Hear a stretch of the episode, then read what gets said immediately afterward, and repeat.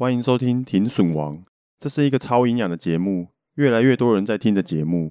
算命的说我上辈子是神棍，宗教敛财，骗了很多钱，所以呢，我这辈子都在消业障。既然你都走到这边，又点进来了，那你运气不错哦，以后诈骗集团都骗不到你，诶，好猛哦！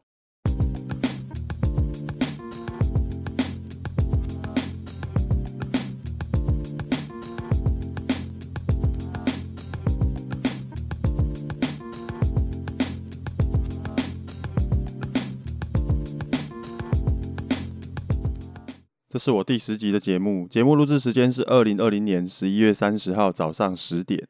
我们的早期粉丝有变多了诶，我偷偷的呢有一点点小兴奋。不知道你们对于早期粉丝这件事情呢有没有感觉到荣誉感？像我呢就是浩浩的早期粉丝，浩浩还没有开始红的时候呢，我就每一部影片都看了，从那个还好我退伍了那部影片开始的啦。我很喜欢他之前那些没有叶配的影片啊，有被有叶配的那些呢，也是蛮好看的。只是呢，呃，他有叶配的影片的话，就他的梗会变得比较硬一点点。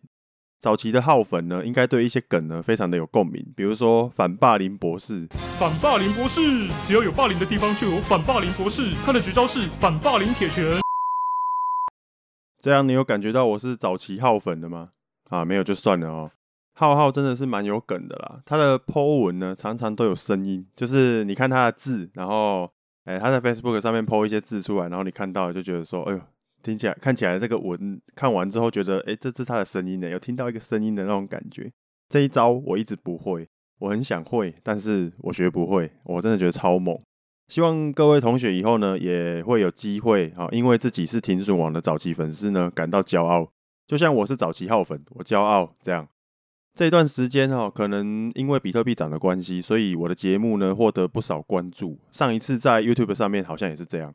我大概在二零一八年底的时候，啊，因为看到很多人因为投资虚拟货币，然后就被骗。哦，可能是跑去面交虚拟货币，靠，虚拟货币到底要怎么面交？反正他就是虚拟货币面交，然后就被骗钱。或者说他呃说要参与挖矿，结果人家就是用一个网页出来，然后让他看说。呃，他的矿机有在挖，然后每天挖多少钱这样，就等到他要出金的时候，他就没办法出金这一种的。还有看到有人投资矿场，好，然后就是他架设很多挖矿机，然后就好像赔钱还是怎样吧，然后他就自杀了。就你看他自杀了，他就没办法看到这次比特币创新高了，是不是很可惜？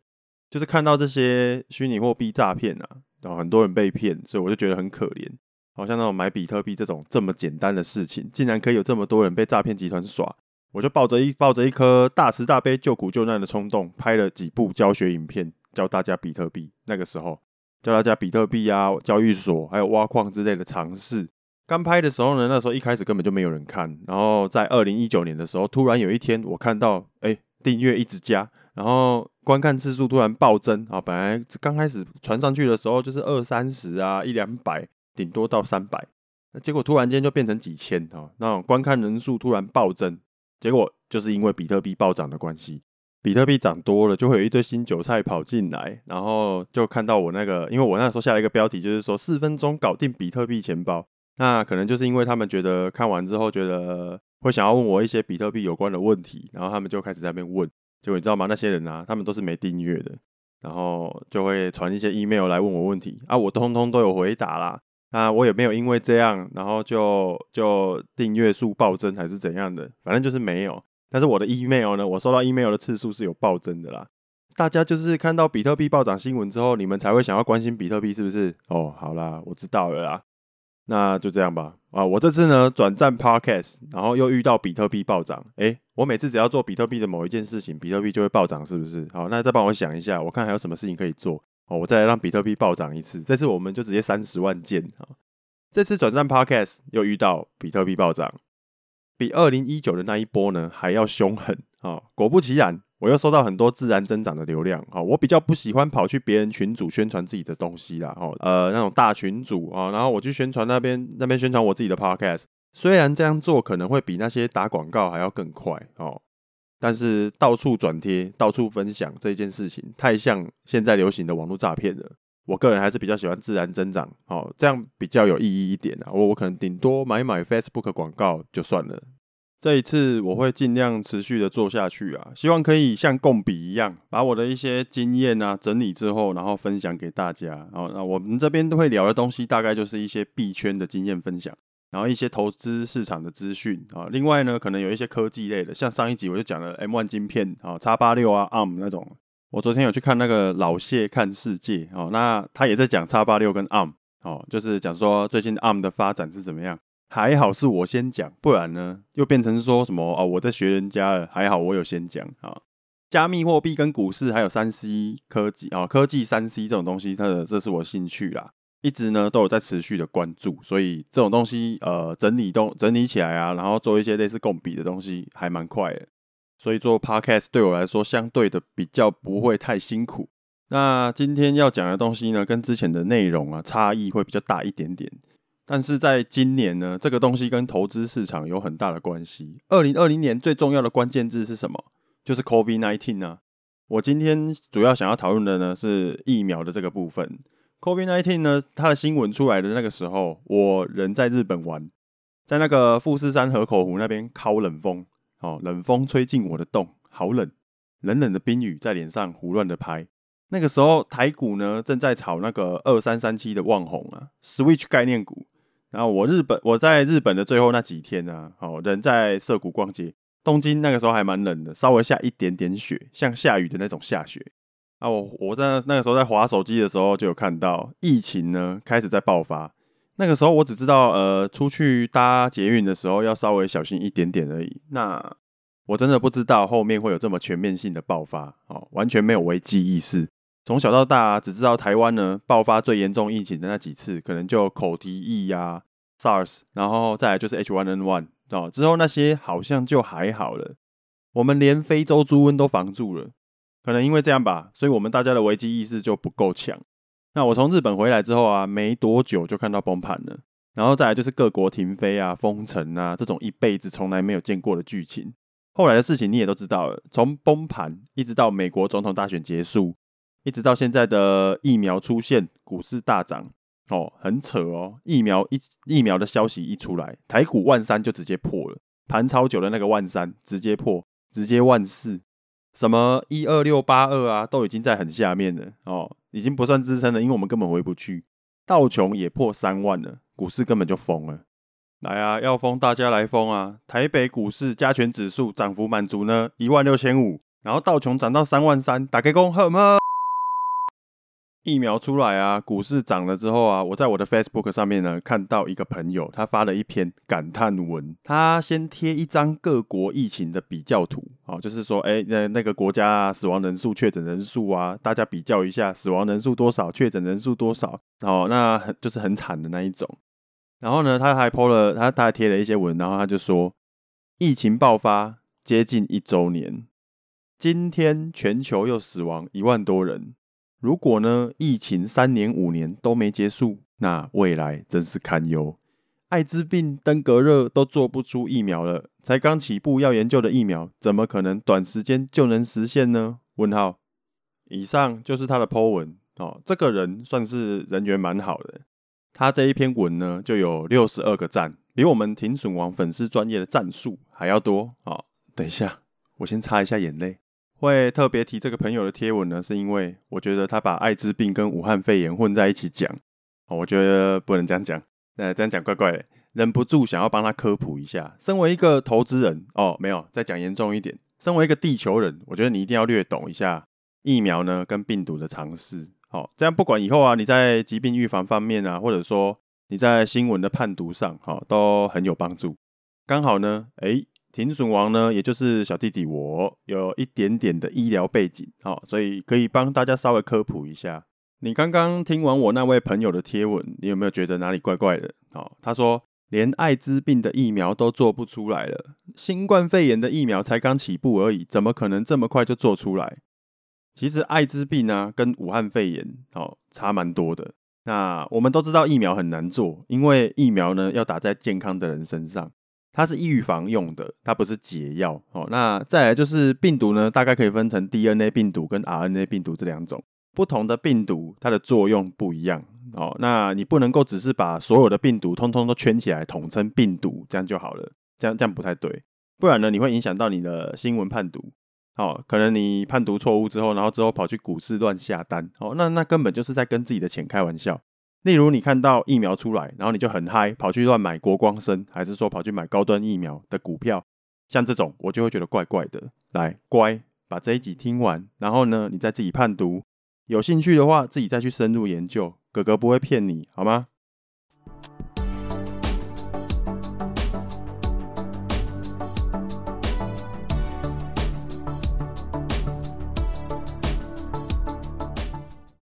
首先，先来科普一下病毒啊，你不要紧张哦，你只要有国中毕业就一定听得懂。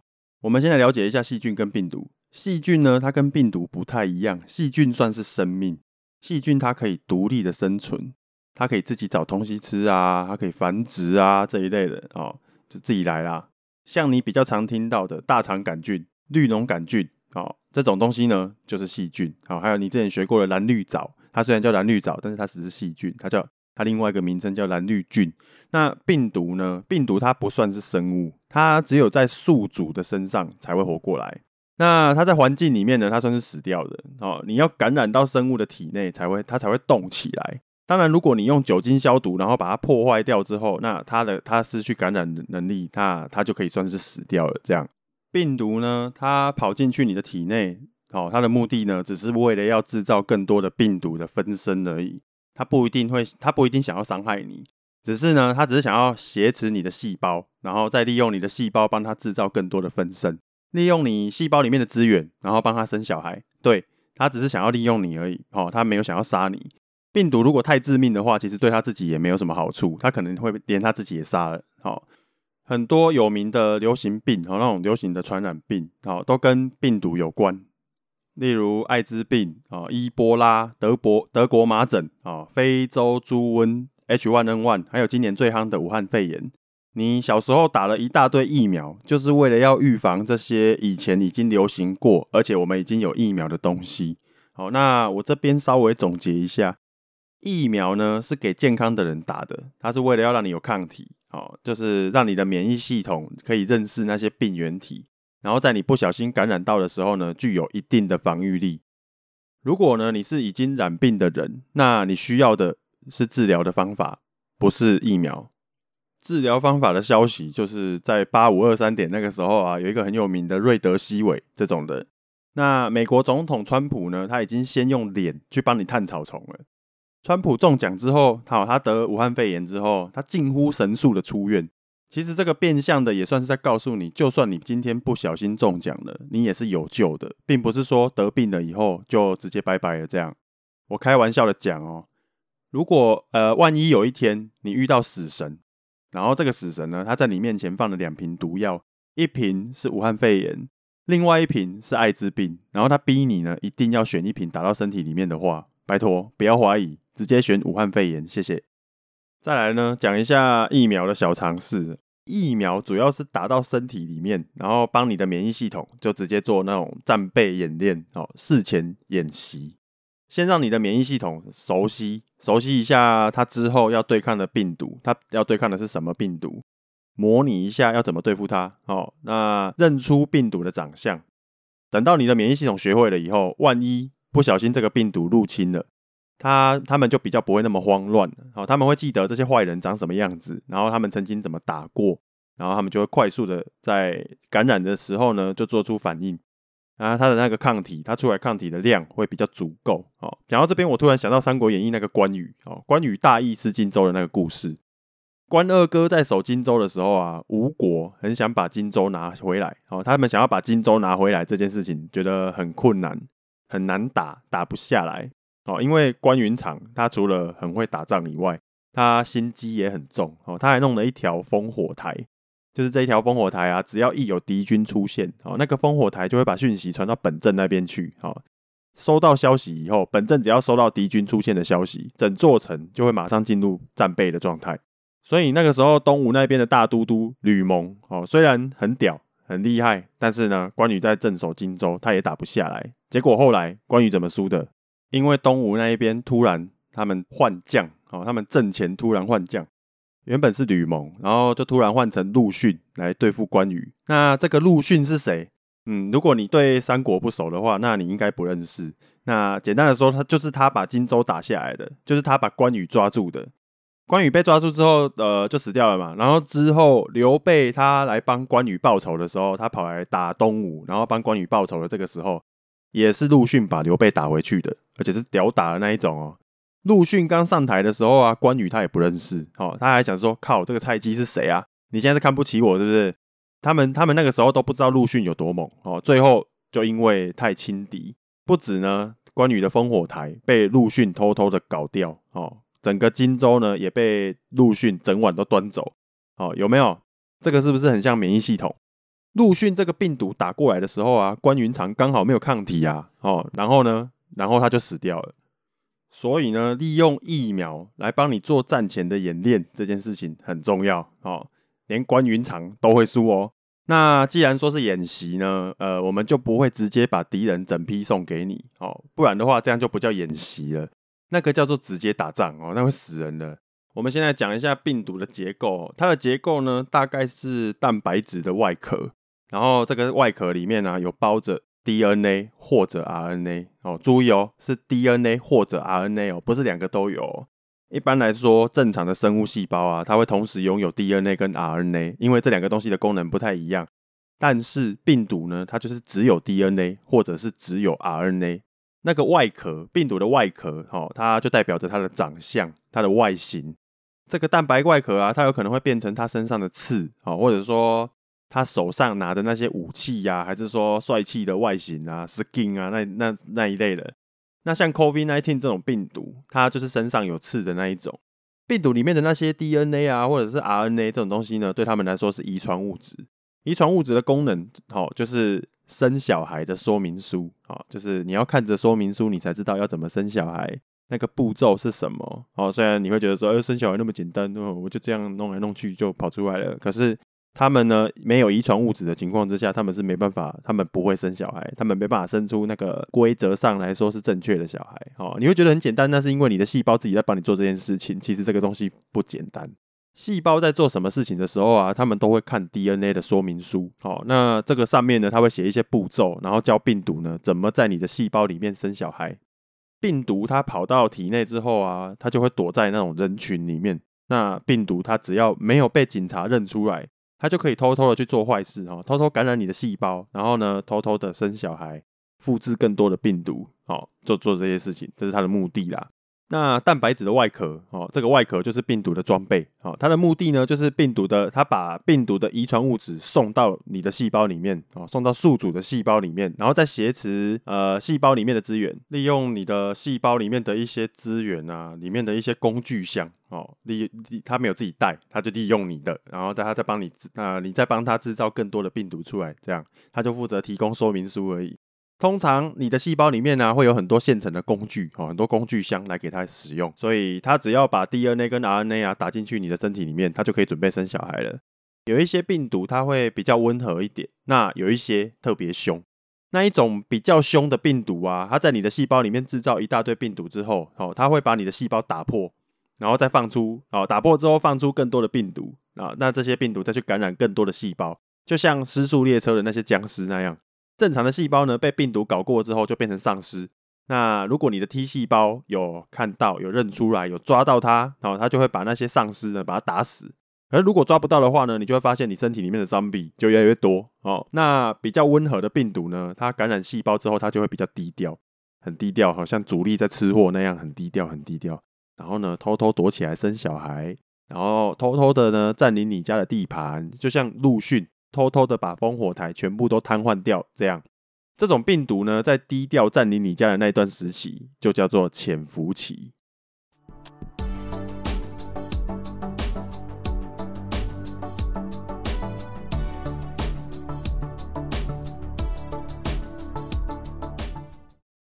好，到这边，这些那些生物比较好的听众啊，我看差不多都已经转台了。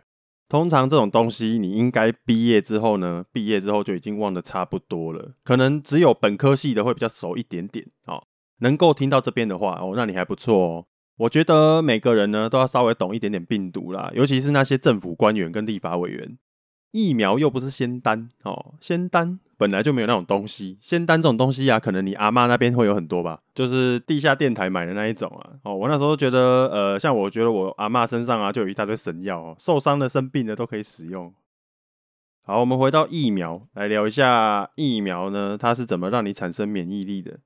基本上，只要你的免疫系统啊，它能够认出所有的坏人啊，那那你就算是百毒不侵了。问题呢，只是就就怕他认不出来而已啦。只要他一认出来啊，什么鬼都杀得死，就连没有脖子的那一种也可以。有没有很猛？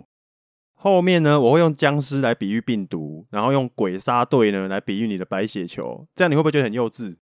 哎呦，我怕你睡着啦，这样比较有画面啊。我们要训练啊，训练身体里面的那些鬼杀队哦，然后来认出病毒，认出来之后把它杀掉。打疫苗的目的就是为了要丢进去，把东西丢进去给他们，把给他们这些鬼杀队做练习而已啦。比如说呢，你可以用灭活疫苗哦，或者说用减毒疫苗，然后把病毒呢弄死，把它弄残，然后再丢进去给你的免疫系统练习，然后让他们打怪。我们先把僵尸抓过来，好，把僵尸呢全身都绑起来，手脚通通绑起来，然后把嘴巴塞住，好，或者说我们干脆只丢了，只丢那个僵尸的尸体进去，然后叫所有的鬼杀队队员围过来看，啊，看这个僵尸长怎么样子，然后让他们挑战看看啊，让他们砍看看啊，哦，这样的话，他下一次遇到真的僵尸之后呢，他就知道要怎么对付了。就算不知道怎么对付，至少他也认得出来，他可以叫强一点的过来对付，好。如果你有看过《哈利波特》的话，那哈利波特他们在练习对付催狂魔、催狂魔的那个咒语，那个时候教授呢准备了一只会变身的哦，有办法变身成催狂魔的那种百变怪哦，那种小精灵练习用的小精灵，它可以模拟呢催狂魔的长相，但是它的实力超级弱哦，那用用这种用这种东西让学生练习练习怎么呃练习怎么施练习怎么施展护法咒，大概就是用这种概念来训练你的免疫系统。传统的疫苗通常都是这样做的，哦，那这次大家引颈期盼的疫苗呢，它产生的方法有比较有一点点不一样啊，哦，它算是比较呃感觉比较进化一点，它是用 mRNA，mRNA 这个东西它的功能呢，就是它可以转译成蛋白质，然后你可以把它想象成呢，它是蛋白质的制造说明书，哦，它像是一张蛋白质的兑换券，你只要把这个 mRNA 啊拿去那个制造蛋白质的地方。拿去那边，然后给店员看一下，然后店员呢，他就可以做出你想要的蛋白质。这个东西叫 mRNA 疫苗呢，它就直接给你那个 mRNA 的讯息。然后你有了这个 mRNA 的讯息啊，哦，这张蛋白质兑换券、蛋白质的制作说明书、技能卷轴，哦，像不像？像不像技能卷轴？你就可以拿进去，然后就可以拿去制造出很多那种练习用的僵尸模型。练习用的假的僵尸，刚刚有说啊，病毒的外壳，病毒的外壳是蛋白质嘛，对不对？有了这些啊，你你做出了这些蛋白质的外壳，那你就等于是呢，有了那些练习用的僵尸，哦，就是那个外壳，但是其实没有什么战斗能力，然后它就可以当做一个模拟器来训练你身体里面的那些呃鬼杀队，哦，就可以训练他们。这个 mRNA 啊，它又叫做讯息 RNA，哦，那从这边生物课呢，再稍微开始一下下。一般来说，细胞呢，它在制造蛋白质的时候，整个流程呢，主要是这样的。你先从我们制造蛋白质之前呢、会先从 DNA 上面，然后把那个讯息呢抄下来，抄在哪里？抄在 mRNA 上面。然后你的细胞里面呢、有一个东西叫做核糖体。核糖体呢，它长得像汉堡的形状啊。那这个汉堡呢，它就会把 mRNA 从 DNA 上面抄写出来的那个转转转录本。核糖体这个汉堡会把 mRNA 夹住。然后呢，夹住之后，再根据 mRNA 上面的讯息密码，然后这样按按按按按，呃，这样做出一条，它就这样这样慢慢的做出一条一条长长的，然后很多氨基酸组成的这种链子。这条氨基酸的多肽链啊，折一折之后，就会变成各种蛋白质。你身体里面的蛋白质啊，几乎都是用这种步骤做出来的。那 mRNA 呢？mRNA 疫苗，它就是丢 mRNA 进去你的身体里面。直接在你的细胞质里面啊，就利用核糖体汉堡，然后这样按按按按按，然后把那个抗体做出来。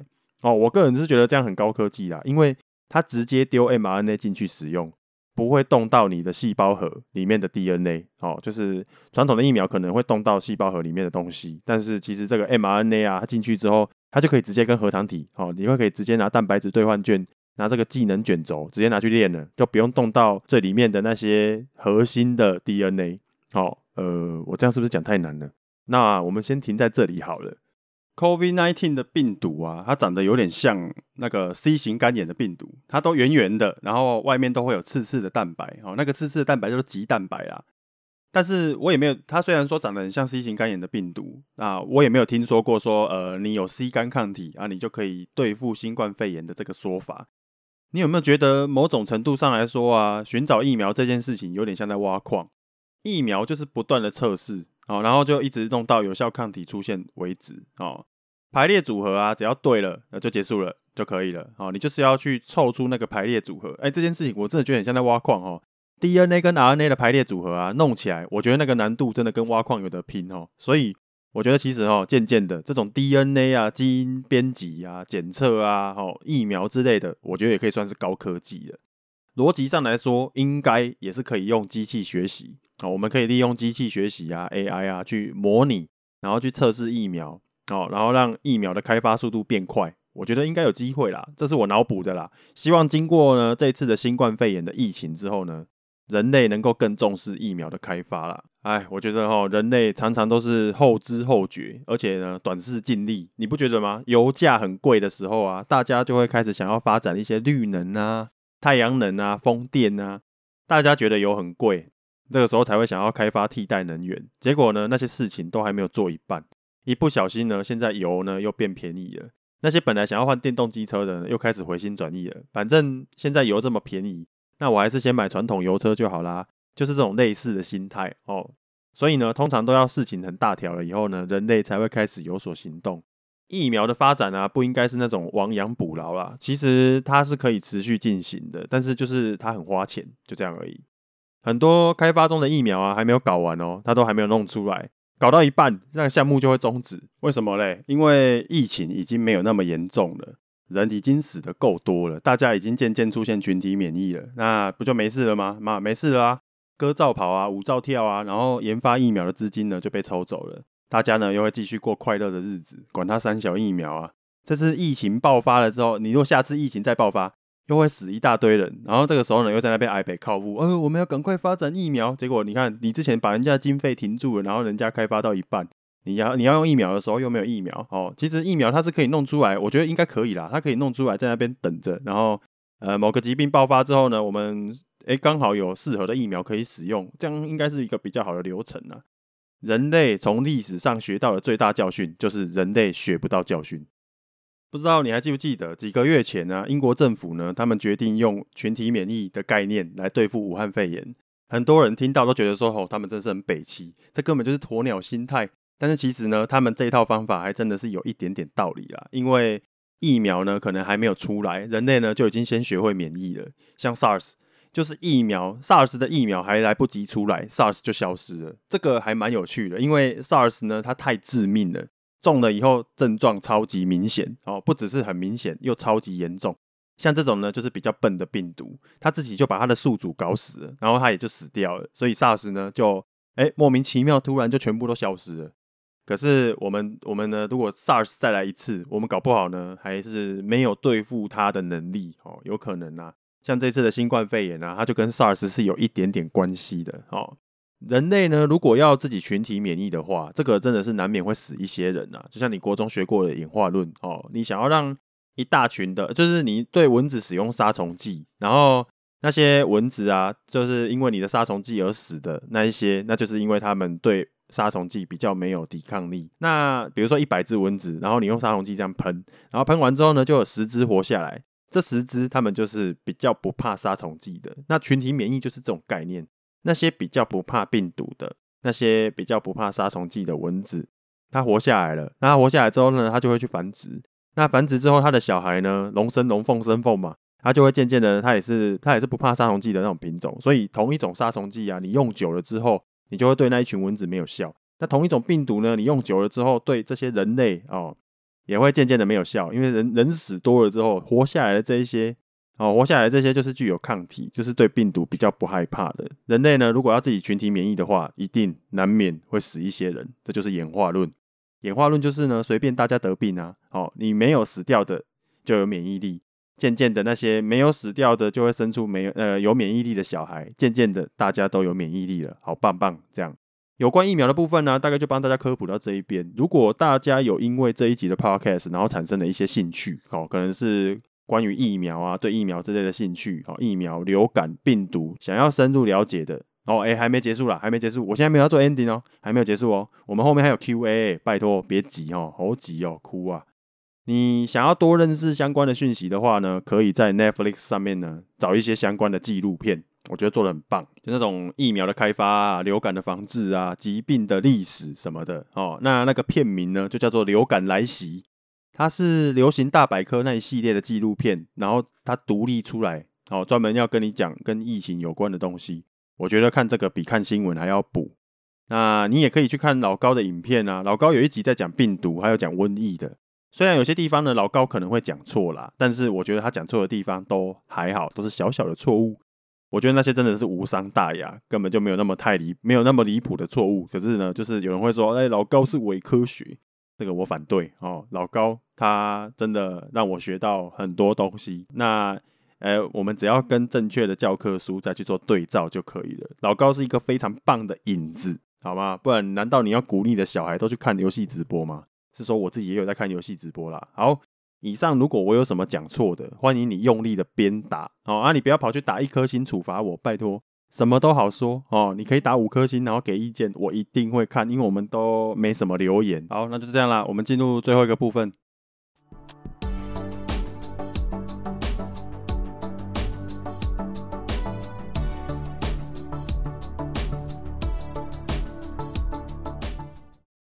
耶我们这一集有 Q&A 可以念了，辛苦你了哦！听了这么多，还要请你吃 Q&A。评分那个地方呢，只有一个留言而已啦，所以只要稍微念一下就可以了。这一位叫做眉毛三公分的网友，他说五星吹波，谈吐有趣又有内容，赞赞赞啊！感谢感谢这位眉毛三公分啊！另外，我们还有在停损王的赖群组呢，里面有一位叫做六零的同学，他就是我之前讲的第一个加入停损王群组的那一位了哦。那最近我们有稍微小聊了一下。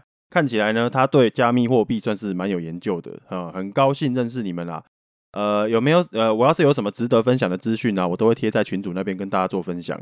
呃，如果你看到我贴东西，哦，我贴了很多东西，然后贴了整面墙，看到我贴，不用理我也没有关系，哦，没事就不用尬聊。那还有一位呢，是在 Telegram 群的朋友，他叫做 Eason，哦，听说他听到停损王，听到停损王说现在矿工很可怜。他就立马呢把手上的两张青云的股票卖掉了。青云就是类似汉讯的那种股票啦。吼，我捏了一把冷汗。他说他卖掉之后，我捏一把冷汗。还好哦，还好汉讯跟青云呢，在他卖掉之后，最近涨势呢一点都不凶，还会跌，还有跌，然后还进入处置分盘。不然我会觉得我害你少赚很多哦。虽然我说我看不懂汉讯在涨什么，但是其实我也不敢空他们哦，因为既然不知道它在涨什么啊，那我就不会去管它啊，因为我不知道它在涨什么，我也不知道它什么时候会跌啊。哦，是说你下车也好啦，因为现虽然因为现在比特币那个以太币涨价，以太啊，因为以太币跟挖矿比较有关系哈，以太币涨价呢，挖矿收益有稍微有起色一点点，但是我觉得呢，应该很难再复制一次像二零一七年的那种一大堆人跑去抢显示卡哦，想要去买显示卡来挖矿这种热潮，就算有，也只是呢老矿工在汰旧换新而已。哦，真的是神经病呢，这些人比特币不敢买，然后跑去买比特币概念股，我真的觉得他们很有病。他说：“比特币的波动太大，我觉得比特币的波动今年跟股票比起来，股票今年的波动还比比特币再更大一点点。哦，真的有病！他们该不会是以为比特币一定一次只能买一颗吧？我觉得有些人真的有这个误解，他们以为比特币一次一定要买一颗，一颗五十几万、六十几万，我买不起。谁跟你一颗五十几万、六十几万？比特币呢？你只要有几百块啊、一千块啊，你就可以买了。比特币是可以买小数点的，好吗？诶，我真的有人听，我真的有听说过有人因为比特币太贵买不起，诶。哪有那个问题，对不对？你就贵的时候买少一点啊，哦，啊，我我没有在鼓励你买了哦，就是会怕的不要买哦，不懂的不要玩。比特币就是可以买小数点的，好吗？哦，那大立光的零股一股也才几千块啊，你菜鸡哦。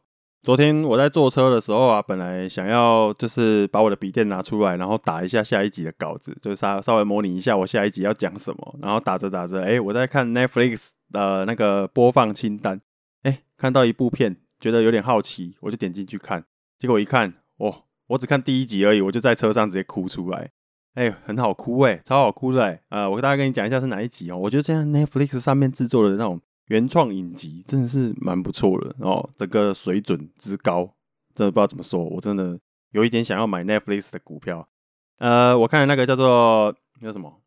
哦，我我的哦，我的创业时代，诶，是吗？对啦，我的创业时代啦，是我的新创时代啦，呵呵。那个故事大概就是在讲跟创业有关的哦，就创业啊，天使投资人啊，那个孵化器、加速器那一种的。哦，那我本来是抱着说，诶，跟投资市场有一点点关系啊，也来看一下好了。结果看第一集，马赛共共劳哦，真的是哭惨了，哭惨了。上一次哭惨的是在也是看 Netflix 看那个呃，拜拜你好，，hello 你好，呃哈喽你好，我是鬼妈妈，呃就那个是哈喽拜拜，我是鬼妈妈拉北七，金泰熙演的那一部啦，然后看了之后真的是哦哭到一个我都忘记我是谁了，这样早知道就不要看了，在那边车上哭了跟什么一样。好啦，节目太长了，下一集见，拜拜。